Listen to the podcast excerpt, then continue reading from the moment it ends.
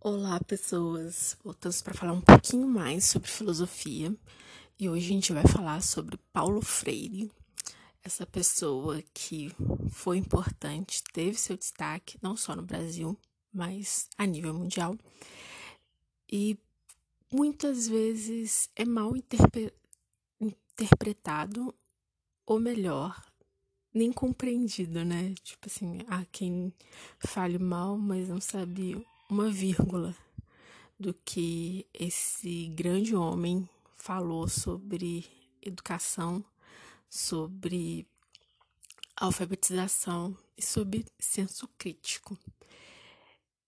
Tipo, o Paulo Freire, ele tem uma visão aquela visão que todo mundo quando entra na escola te diz, que tipo, ah, a educação vai mudar o mundo. E é exatamente isso que ele fala. Ele vai falar que é a partir da educação que a gente consegue transformar nossas realidades sociais.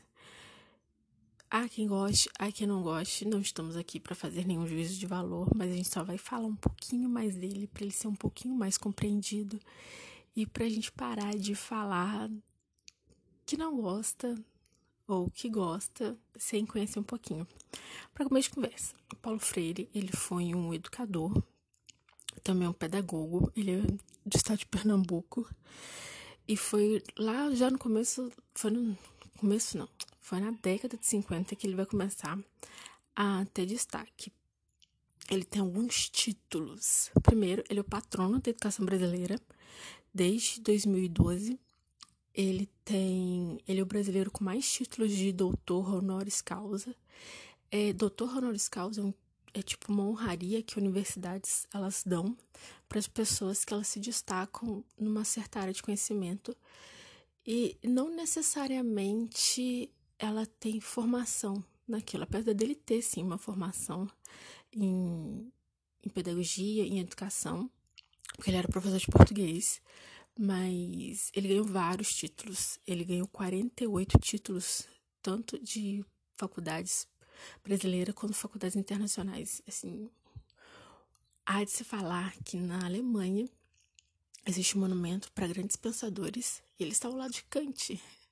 Sim, se você for um dia na Alemanha, você vai ver lá Paulo Freire ao lado de Kant, ao lado de Thomas Mann, tipo, só gente bacana. Eu ia falar um palavrão, né?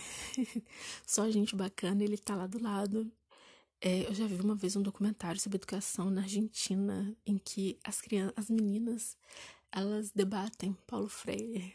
Quando o documentarista estava lá, elas estavam num debate sobre Paulo Freire. E não era. Quando eu falo escola, eu não estou falando de faculdade, eu estou falando de ensino médio, a nível ensino médio. Elas estavam tendo o que a gente meio que está tentando fazer agora.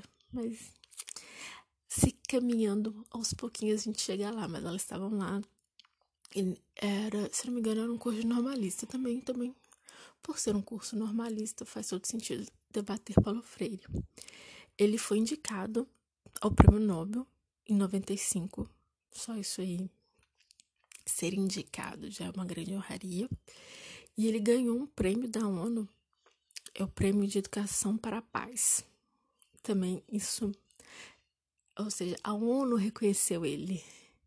Esse prêmio ele ganhou no ano de 86. Como eu disse, ele era professor de português, então ele estava ali trabalhando com alfabetização. E ele trabalhava principalmente com alfabetização de adultos. E qual que era o lance dele, da, dessa coisa de alfabetizar adultos? Ele conseguiu, num programa, na década de 60, alfabetizar, tipo, em 45 dias, mais 300 é, adultos. Isso é um grande feito e ele, o método dele é que ele partia da realidade que a pessoa já conhece para poder ensinar ela. Então, antes as apostilas de alfabetização eram sempre Pedro viu a uva, só que isso num sertão, isso foi em Pernambuco, eu acho. Não é que eu acho, isso foi no sertão mesmo, aquelas comunidades pobres, não dá uva lá né? Uva na época era uma coisa mais conhecida pelo sul. Então, como é que ele, como é que o Pedro viu a uva se as pessoas nunca viram uma uva? Então ele passava eu lembro disso do meu professor de faculdade explicando. Ele passava dessa realidade para poder explicar para poder alfabetizar, ele parou de usar o Pedro viu a uva, já que o Pedro nunca viu a uva, pelo menos os Pedros que ele viviam, para partir de coisas que estavam ali ao redor deles. Ele, esse programa dele de alfabetização deu tanto certo que ele passou até ser financiado também pelo governo americano. Olha aí um adendo muito bacana. Por que, que ele foi financiado nessa época, auge da Guerra Fria, pelo governo americano? Pois o governo americano ele acreditava que se as pessoas elas tivessem acesso à educação, elas fossem alfabetizadas, isso ia conter o avanço do comunismo. E hoje as pessoas dizem que ele é comunista e dizem que ninguém deve prender ele por causa disso, porque ele é comunista, sendo que o próprio governo americano reconhece. Né, no auge da Guerra Fria, gente. Guerra Fria era um troço que, tipo, era tudo, qualquer coisa podia ser vista como comunismo e o governo americano não viu isso. Não viu que ele, é, ao propiciar uma alfabetização e uma educação que leva em consideração a realidade social das pessoas, é, ela estaria sendo comunista. E por isso o governo americano acabou financiando ele. Eu acho legal essa parte de falar da alfabetização partindo da realidade que a pessoa já conhece, que é algo eu, que eu, como professora, tento fazer, tento partir da realidade do garoto, da realidade das crianças, para tentar fazer que elas entendam filosofia, porque é muito mais difícil você tentar explicar alguma coisa falando de um mundo tão distante, por exemplo, como Grécia Antiga. Aí eu sempre tento usar de exemplos que ele vai entender melhor, por causa, sei lá, é sempre uma, uma tentativa, né? Eu ainda tenho muito a aprender mas eu sempre tento partir desse princípio da realidade do aluno. Foi algo que eu aprendi com Paulo Freire, que o aluno ele vai se destacar melhor quando você mostra coisas que ele já conhece, não uma realidade tão distante, no meu caso de filosofia, uma realidade tão distante quanto uma Europa medieval, é, uma Grécia antiga, que é algo que, tipo, é só nos sonhos mesmo, ou nos filmes. É, por causa disso, dessa coisa de partir da realidade do aluno, o Paulo Freire ele acreditava na educação, como eu disse lá no comecinho também, ele acreditava que a transformação das nossas realidades sociais, elas iam partir através da educação. O, o ser humano que ele educado, educado no sentido de escola. Ele, ele na escola, ele forma um senso crítico nele.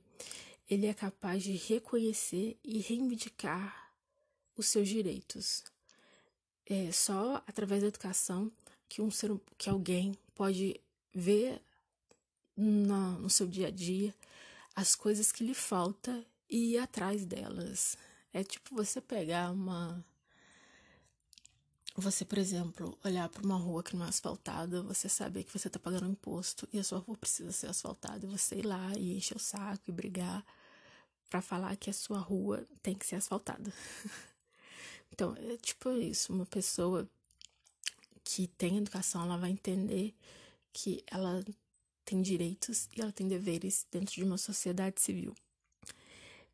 Por causa disso, mesmo o governo americano reconhecendo Paulo Freire como um combatente do comunismo através da educação, ele ainda, mesmo assim, ele ainda vai ser preso e vai ser exilado por 16 anos. É nesse, nesse período de 16 anos que ele vai ter o maior destaque, é quando ele vai começar a ir em faculdades, é, vai começar a espalhar sua palavra. Ele já tem, ele já tem reconhecimento, isso aí não, não é algo que aconteceu quando ele vai para o exílio, mas é quando ele começa aí a ter mais. O pessoal de fora começa a ter mais contato com ele. Vamos lá. Coisas que deixam a filosofia dele ser tão perigosa.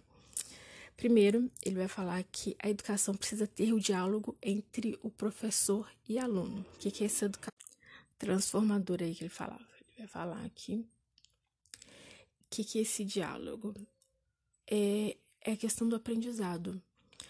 O aluno ele não vai ser mais é o que ele chama de educação bancária, não vai ser mais o aluno ali parado, ouvindo atentamente o professor como único é, detentor do conhecimento. Ele vai falar que vai ali, vai haver uma troca entre eles, por causa que, como eu disse, na hora de educar, o cotidiano do aluno e as experiências que o aluno tem no dia a dia, elas são essenciais para que ele aprenda a matéria. Então, ali não vai ser mais o professor como a única pessoa que sabe dentro de sala de aula.